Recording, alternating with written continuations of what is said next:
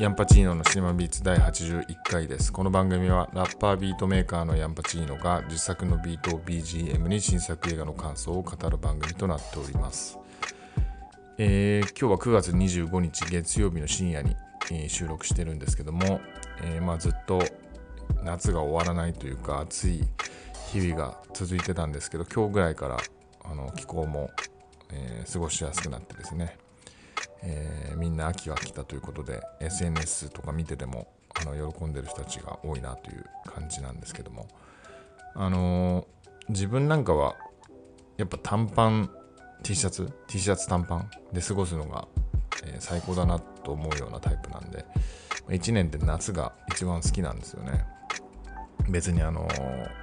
サマーアクティビティあの海入ったりとか全然しないんですけども。えーとにかく T シャツ短パンがで過ごせるということでそれのみで、えー結構夏が好きなんですけど、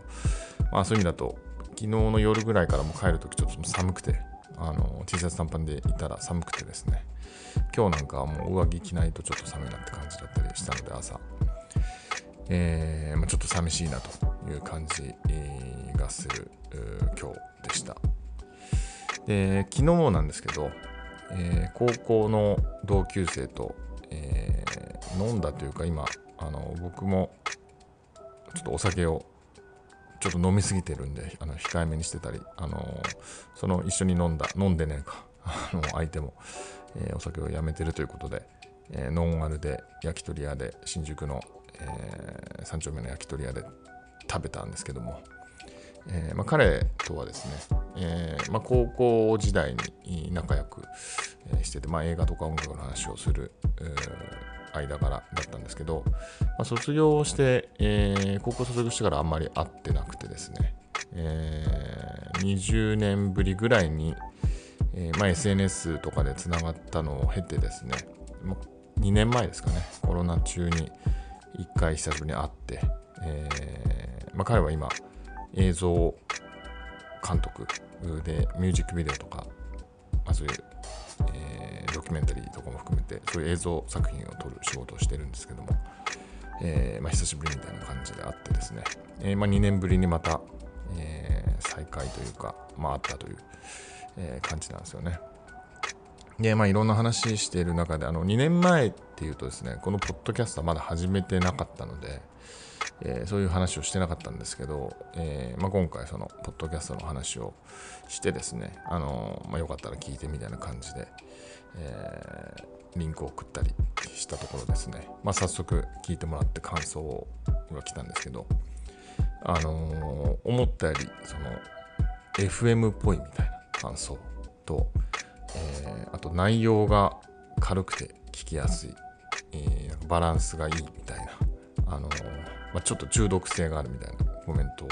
もらいまして、えーまあ、こういうフィードバック、ね、もらえるのはとてもありがたいんですけどななかなか聞くことがないので。でなんか FM っぽいっていうのは結構自分の中では意外というかあの僕はずっとラジオすごい好きで中学1年の時からえまあ伊集院光とかから始まってずっと聞いてたんですけども、えー AM をずっと聞き続けてですね、まあ、今も、えー朝から夜までほとんど家でリモートワークしてる時とかは TBS ラジオをつけっぱなしで、えー仕事してるみたいなあの生活をしてるんで、まあ、基本 AM の人というか人というか AM を聞いてる人だったりするんで自分の中に FM を聞いてた記憶っていうのがまあ全くないわけじゃないんですけどほとんどないので FM っぽいって言われるのは結構意外な感じがするんですけど皆さんは、えーどんな印象を持ってますかね、えー FM っぽいですかね、うん。まあ、内容が軽いっていうのはまあそれもそうかなっていう感じがしてですね、まあ、そんなにすごいこう必要な分析とかこの映画のについての背景とかを語ったりとかですね、えーしてるわけでもないので、まあ割とこう友達にこんな映画見たよって話すノリで、えー話そうっていう風な感覚もあるので、まあ、そこは狙い通りなのかなっていう風な気はしてますね。で、まあ割とその昔の話、そのそれこそ、えー彼とその疎遠な期間中の話とかね例えば大学時代のここ孤独の時代の話とかを、えー、してたりするんですけども、まあ、そういうのを聞いた彼が聞いてなんかあの面白がってくれてたりするんですけどなんかまあそうですね。あの本当に聞いてこれを聞いてくれてる人ってまあ改めてどんな感じで聞いてるのかなっていうのはすごいあの気にはなるんですよね。あの特にまあその前半のフリートーク部分っていうんですか？自分の中で。あのフリートーク部分をいつも設けてるわけなんですけど、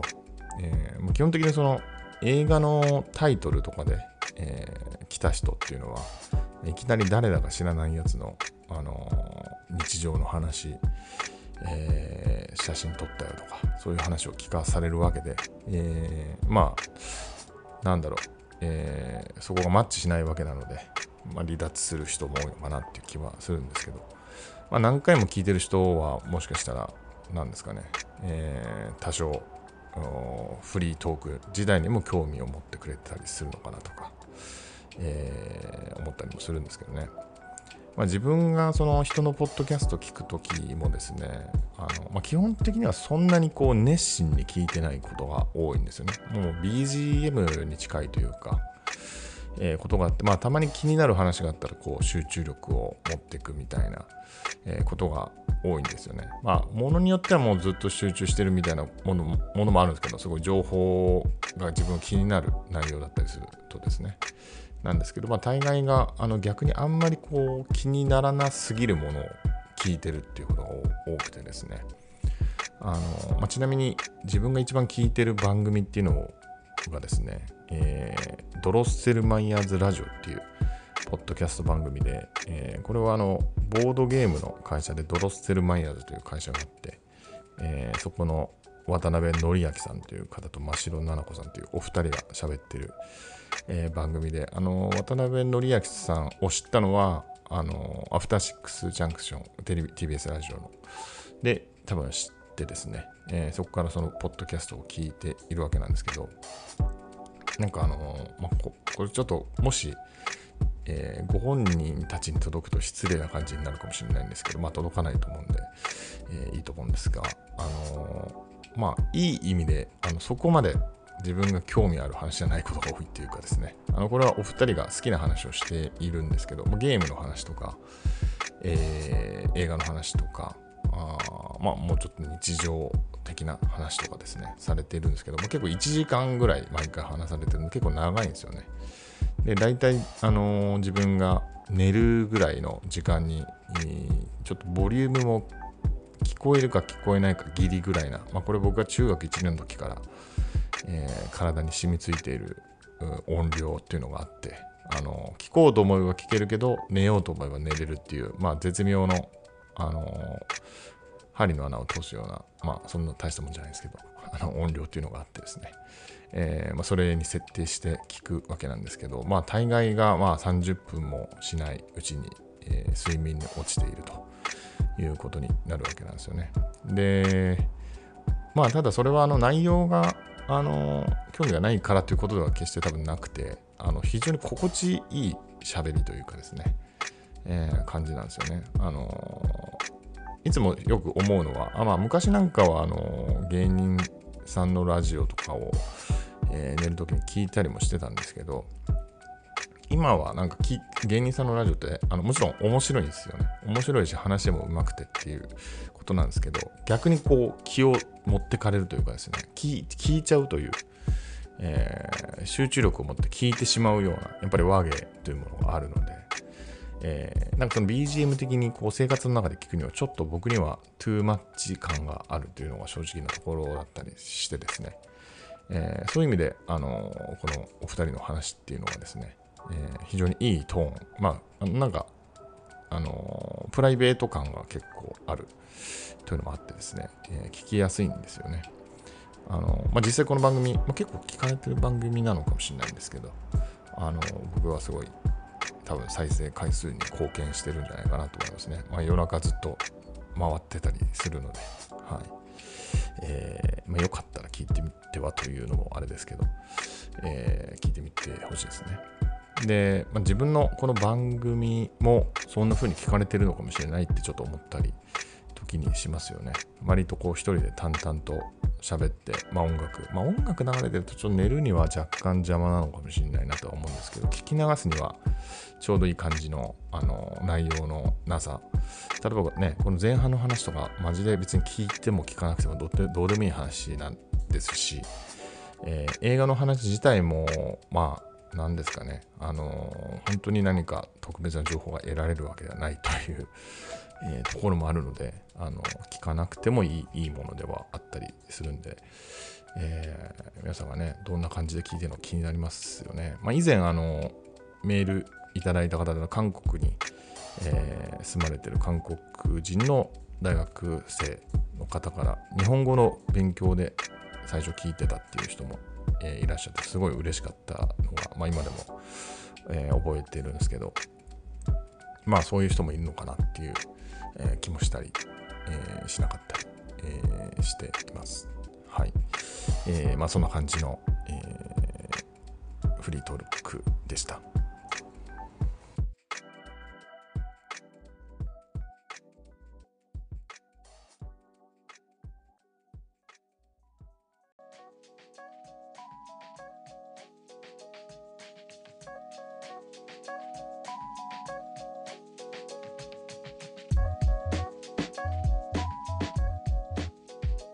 はい、映画コーナーです。本日取り上げる作品は9月22日公開、ジョン・ウィック・コンセクエンスです。えー、この映画はですね、ジョン・ウィックシリーズの4作目、チャプター4に、えー、当たる作品なんですけども、ジョン・ウィックシリーズといえばですね、キアヌ・リーブスが演じるジョン・ウィックという、まあ、元殺し屋が主人公で、えー、まあ、もう事の始まりはですね、その第1作目で、えー、ジョン・ウィック、まあ、もう殺し屋を引退してたわけなんですけども、その最愛の妻が、えー、亡くなり、えー、その最愛の妻が愛した愛犬をですね、えー、ロシアンマフィアに殺されてからですね、そのロシアンマフィアを壊滅させるまで復讐するというのが1作目で、えーまあ、その後もですね、えー、その悪の最高権威の首席連合というハイテーブルという、えー、組織があるんですけども、えーまあ、そことの、まあ、対立によってですね、えーまあ、殺し屋家業を引退したいんだけども、まあ、引き戻されてというような、え、話ですね。で、まあ、このチャプター4ではですね、その首席連合にま反旗を翻しているそのジョン・ウィックがですね、首席連合の伯爵と言われる、えー、まあその人物とですね、まあ、全面対決していくという話になってます。で、えー、その出席連合の伯爵が雇った殺し屋っていうのがケインという、えー、ドニー・イエンが演じるですね、えーまあ、これも殺し屋、凄腕の殺し屋で、もともとはジョン・ウィックとも一緒にこう切磋琢磨した仲間であるということですね。えーまあ、さらには、えー、登場人物としては、えー、島津、えー、という、えー、これも、えー、ジョン・ウィックの、えー、一緒に、えー、修行した殺し屋の、まあ、友ですね、えー、友人として、えーまあ、真田広之が演じてますけど、えー、その島津というようなベテランの、えーまあ、殺し屋ですね、えーまあ、そういう登場人物がいながらですね、えーまあ、またジョン・ウィックは、えー、指名手配というかそのまあ、正気指名手配っていうと警察がって感じするんですけど、どっちかっていうとあの、えー、殺し屋に対してそのジョン・ウィックを、えー、殺せば、えー、こんな報酬がもらえるぞというような形で、えみんなに、え殺され、殺しのターゲットにされるという話、プラス、えその伯爵、えとの決闘に向けて、えその待ち合わせの場所に向かっていくという話があってですね、え今回はかなり世界を、えいろんな都市を舞台に、繰り広げられまして、まあ、いつもいろんな場所が出てきますけども今回はかなりスケールもでかかったかなと思うんですけど、えー、まあ、ヨルダンから始まりニューヨーク、え、ベルリンあと大阪ですね、え、あとはパリっていう、まあ、その主にその5都市を舞台にですね、え戦いが繰り広げられるという感じです。で監督はチャド・スタイルスキーという、えーまあ、これ1作目からですね、えーの、え監督になります。もともとは、えスタントですよね、えマトリックスでのジョン・ウィックじゃねえキアヌ・リーブスのスタントをやってた人ですね。で、まあ、彼が立ち上げた、えー、8711という、えアクションのチームが、えーまあ、ずっとですね、アクション監修をしているというところが一つまあ特徴かなと思います。で、今回3時間をぐらいの作品なんですけど、長い作品なんですけど、まあ、その作品の大部分が、えーアクションシーンですね、えーむちゃくちゃ長い時間アクションシーンがあります。いろんなところで。で、それだけ聞いたらなんか退屈じゃねえかと思うんですけど、まあ、びっくりするぐらい退屈じゃないんですよね。あの長いなとは思うんですけど、もう逆にこの時間ずっと続いてくれというかですね、本当どう、あのどうかしてるっていうような、あのアクションシーンの長さがなんですけど、えーもうたまらないわけなんですよね。まあ、それはやっぱりそのジョン・ウィック・シティーズの特徴であるその、えーまあ、アクションへのこだわりですよね。あの非常にま説得力があるというかですね、一つ一つのその殺しに関してちゃんとこう、えーまちゃんと殺していくっていうのもありますし、なんかおざなりであの人が死んでいくっていうことほぼなくてですね、しっかり戦っていくし、殺すまでやるしっていうのもあるし、えーまあ、いわゆるそのガンフーというその銃と接近戦の格闘を合わせたような、えー格闘ですね、えーを中心にですね非常に一個一個のアクションが、あのーまあ、フレッシュというかちゃんと考えられて見たことない、えアクションかつ、えちゃんと殺していくというなんか一個一個に物語があるような感じのアクションなんですよね。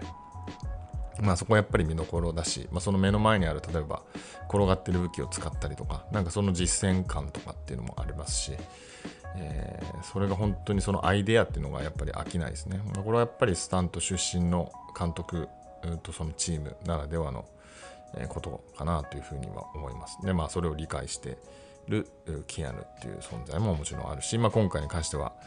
えードニー・イエンとか真田広之っていう、まあ、アクションスターが、えーさらに参加していることでそこもかなり、えー深みを増してるなという感じがしましたね。でまあアクションについてやっぱり語りたいんですけど、えー僕が一番興奮したというかですねすごいなと思ったのがそのパリでの、えー車を利用してのですねアクションシーンとかっていうのがあってですねまあもちろんその車に乗って移動する、まあ、チェイスみたいなのはまあそそういうのはまあよくアクションシーンであるんですけどもそのその車を使ってこう人を殺やっぱり殺していくわけなんですけどその殺し方の使い方っていうのがやっぱりあんまり見たことない使い方なんですよね。その車の扉に挟んだりとかですね、えーま、そういうこともあるんですけど。で一番やっぱりいいのがですね、えーその、ま、車が行き交う道路をですね、えー歩きながら戦っていくわけなんですけどそのその通る走る車に人をこうぶつけたりとかあのー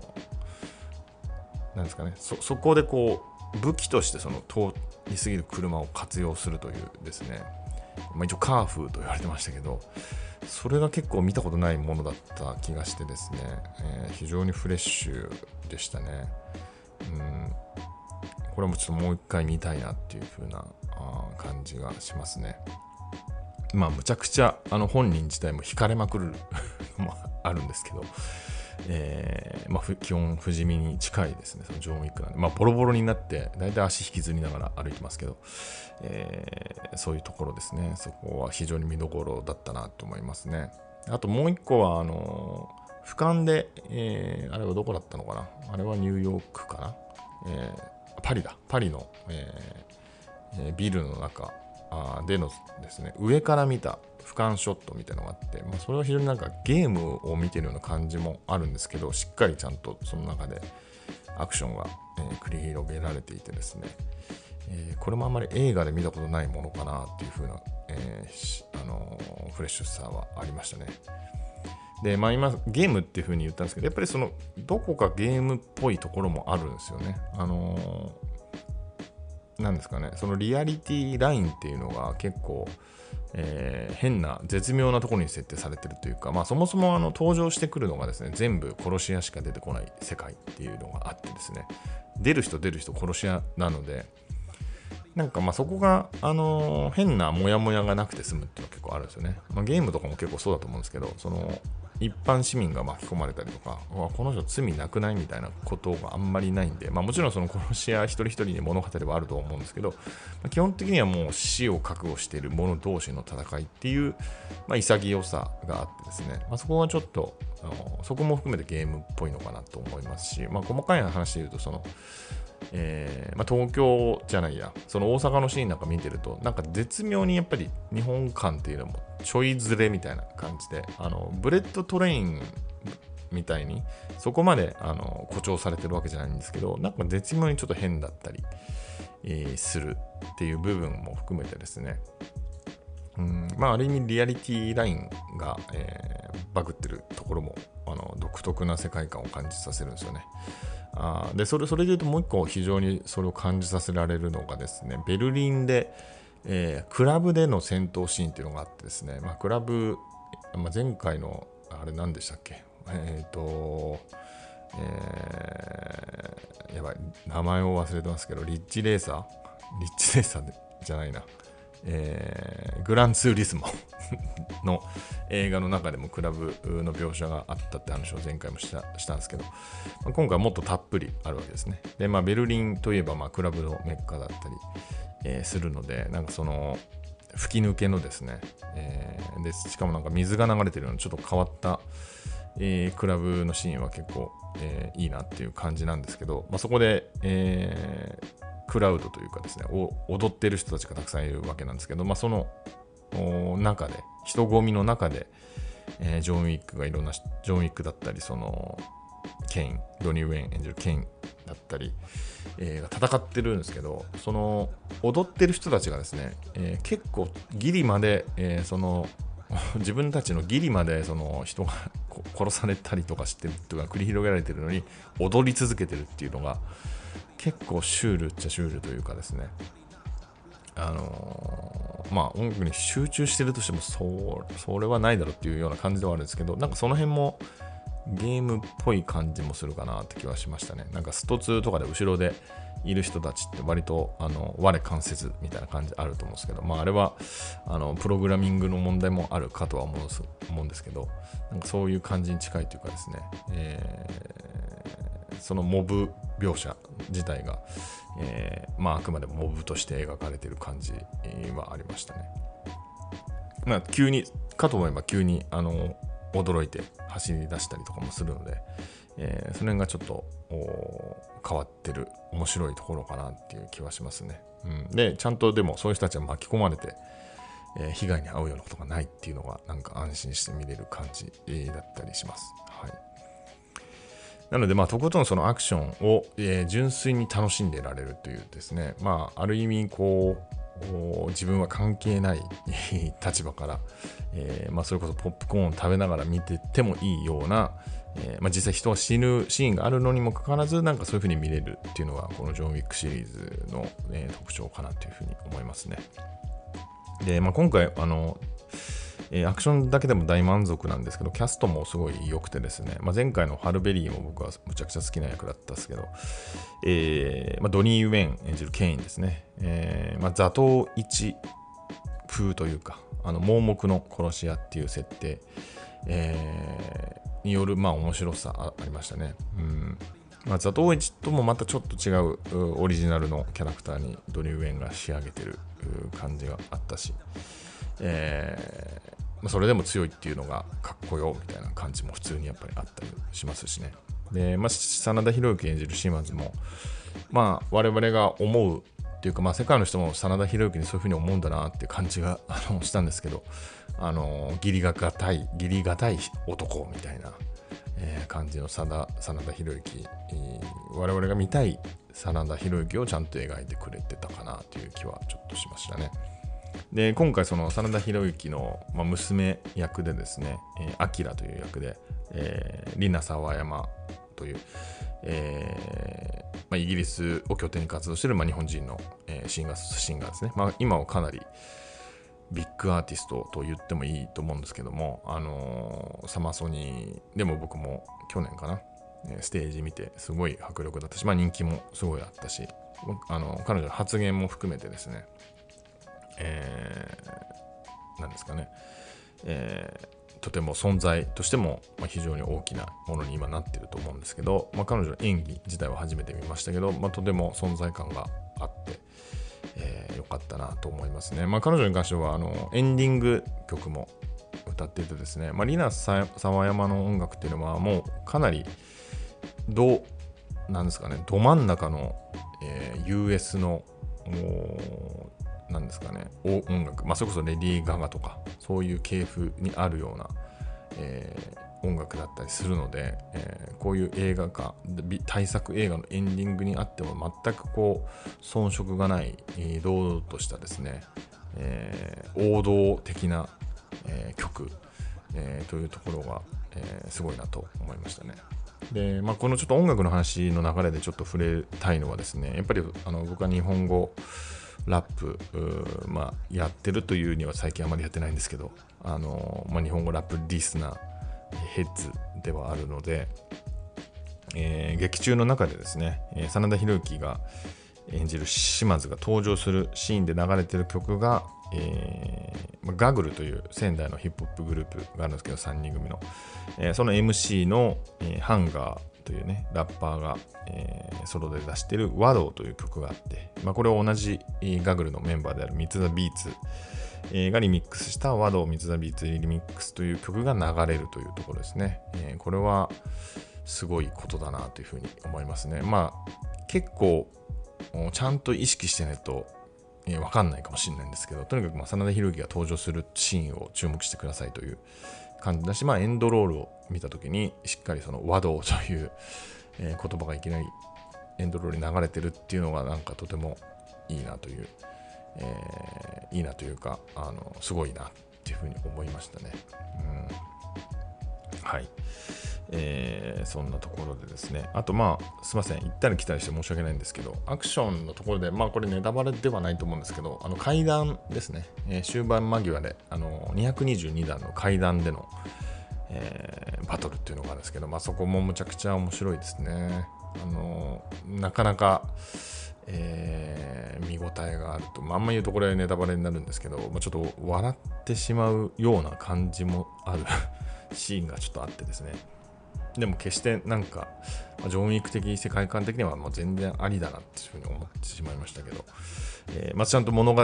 とね、そこがやっぱ接続してたりもしますので、えー、最後まで、最後の方まで、えー、いいというところですよね。で、あとまあそうだ、えー、キャラクター、本当に今回たくさん、えー、いろんなキャラクターがいて、まあちょっとまた最初の方で言うと、その、えー、ホテルですね、コンチネンタルという、シリーズ1から登場する、えー、ホテルの、えー、コンシェルジュとしてシャロンというランス・レディック演じる役があったんですけど、まあそのランス・レディックはですね、えー、60歳にして亡くなってしまったということがあって、まあ今作が遺作になっててですね、まあ、そういうところの感慨深いところもあるんですけど、まあ、シリーズずっと出てかなりいい役だったので、えー、そういう、まあ、登場人物もありますし、えー、あとは、まあ、今回、えー、新キャラとしてですね、トラッカーというジャミア・アンダーソン演じる、えー、人物が出てです、まあ、彼がその割と敵か味方かみたいな感じの存在だったりするので、まその辺でそのアクション自体がですね、あのー、ですかね、思わぬ方向に、ま、回っていくというところは結構、えー、面白かったですね。まあ、それはあの彼だけじゃなくて他の、えー、キャラクターも含めてですね、あの敵か味方がみんなよくわからない中で戦うみたいなシーンが結構あって、えー、そこがさらにアクションをあの深みを増してる部分かなというふうに思いましたね。で、まあ、トラッカーに関してはあの犬を連れているんで、やっぱりこの犬映画としての、えー、ポイントを今回も抑えてるなという感じが、えー、しましたね。はい。まあ、そんな感じで、あの、話自体も、まあ結構、なんですかね好きな感じの話だったし、まあ、とにかくやっぱりアクションですよね。とはいえ何より、まあ、散々さっき言ってましたけど、まあ、そとにかくそれを楽しんでくれという感じで。あのー、まあ大きな映画館で見た方がいいとは思うんですけどまあでもできればどうなんですかね。あのーやっぱりこのジョン・ウィックってある程度、まあ、こういうシリーズもんはみんなそうっちゃそうなんですけど、ある程度型というかですね、お決まり、お約束みたいなのがやっぱあるので、えー、できれば1、2、3もちらっと見れた方が、より面白いのが今回の4なんじゃないかなっていう気はしなくもないし、また、まあ単品で見ても全然面白いとは思うんですけど、ジョン・ウィックらしさみたいなのがやっぱり今回も詰まってるので、えー、その辺も含めて楽しむには過去作も見とくとさらにいいかなという気は、えー、しましたね。はい。えー、そんなところですかね。はい。で、今回グッズもね、結構良くて、あの、コンチネンタルホテルのロックグラスっていうのが、あの、物販で売ってたっぽいんですけど、ちょっと僕が見逃したというか、僕が行ったほ、あの、えー、映画館があんまりグッズがない、新宿バルトナインで見たんですけど、いや、新宿バルトナインじゃないや。えー、東方、えー、シャン、東方日比谷？あれ東方日比谷？ですね。ミッドタウンの。で、見て、あ、そうだ、時間が遅すぎて多分売店が閉まってたんですよね。で、それで買えなかったっていうのもあったので、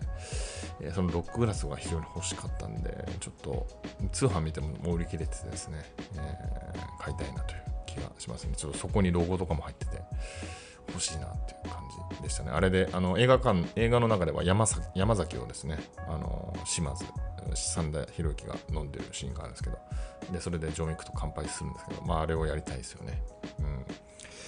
えー、まあ、そんな感じで、えー、まあ、大満足のジョン・ウィック、えー、チャプター4コンセクエンス、えでした。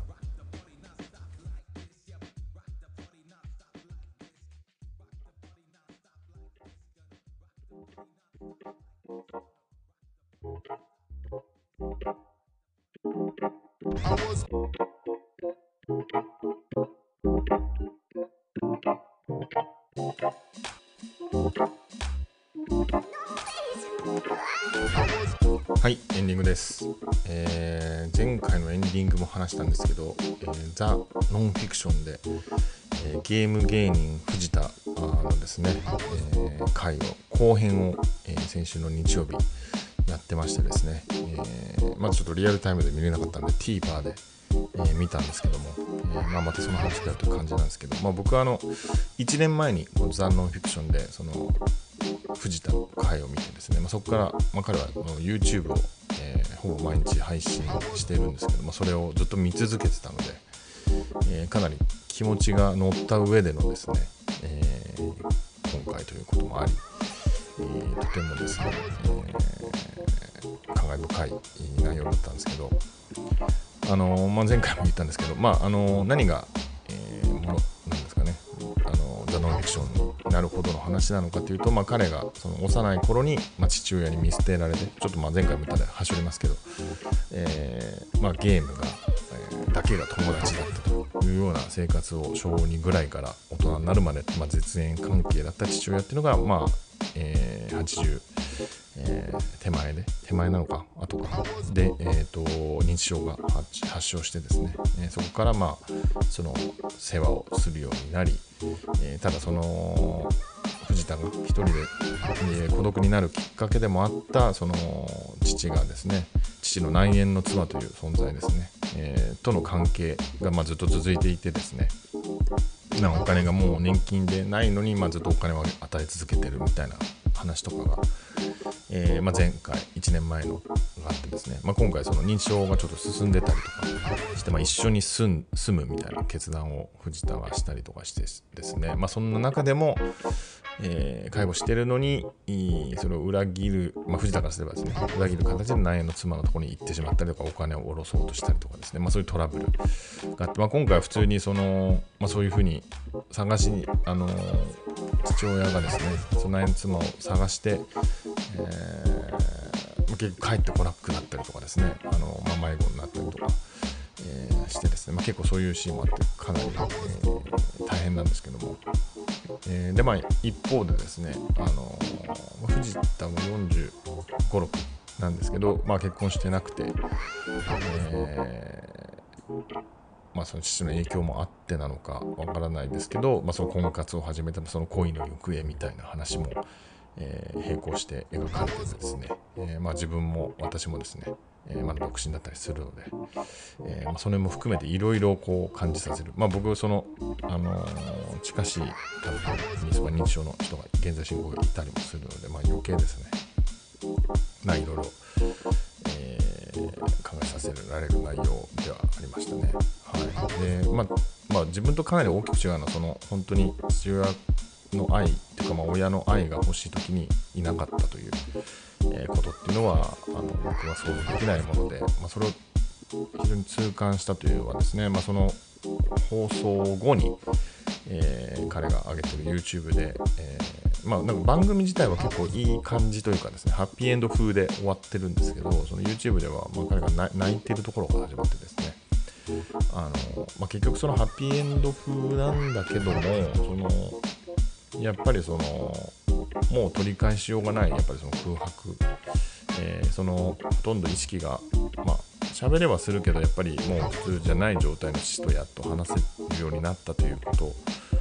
えー、ありながらもやっぱりまともだった時の父との思い出っていうのはやっぱりなくて、えー、逆にそこがこう際立って悲しくなるというかもう取り返しがつかない、えー、そのことに関して、ー、辛いというふうなことで泣くっていうのは、えー、自分が思ってた以上にやっぱりその喪失っていうのは大きいのかなというふうには、え思いましたね。はい。まあえー、思わずですね藤田 T シャツっていうのがあるんですけど結構派手な黄色い T シャツなんですけど通販で買ってしまいましたね。まあ、応援というか別にあのお金に困ってるわけじゃないと思う、まあ、ちょっとお金の話も番組内では出てきますけど、まあ、ゲームをですね売ったりして、えー、なんとかお金は大丈夫らしいんですけど、まあ、実際 YouTube も結構かなり人見てると思うんで、えー、まあ大丈夫なんでしょうけどまああの気持ちでちょっと T シャツ買いましたね。はい。まあもしよかったら TVer で見れるんで見てみてはと思います。はい。えー、そんなわけでですね、えー、この番組への感想、コメントは、えー、番組概要欄のメールフォームおよびハッシュタグシネマビーズで投稿ください。まあ、ちょっとオープニングのフリートークで話したような、こんな感じで聞いてるみたいなのをもし教えてくれる人がいたら、えー、教えてくれたら嬉しいなっていう気がしますね。はい。えー、なんかあんまり81回とは思えない、なんか振り返りトークだったような今思えて、えー、気がしますが、はいえー、またまたまそういう話をしたって感じえーと、来週木曜日8時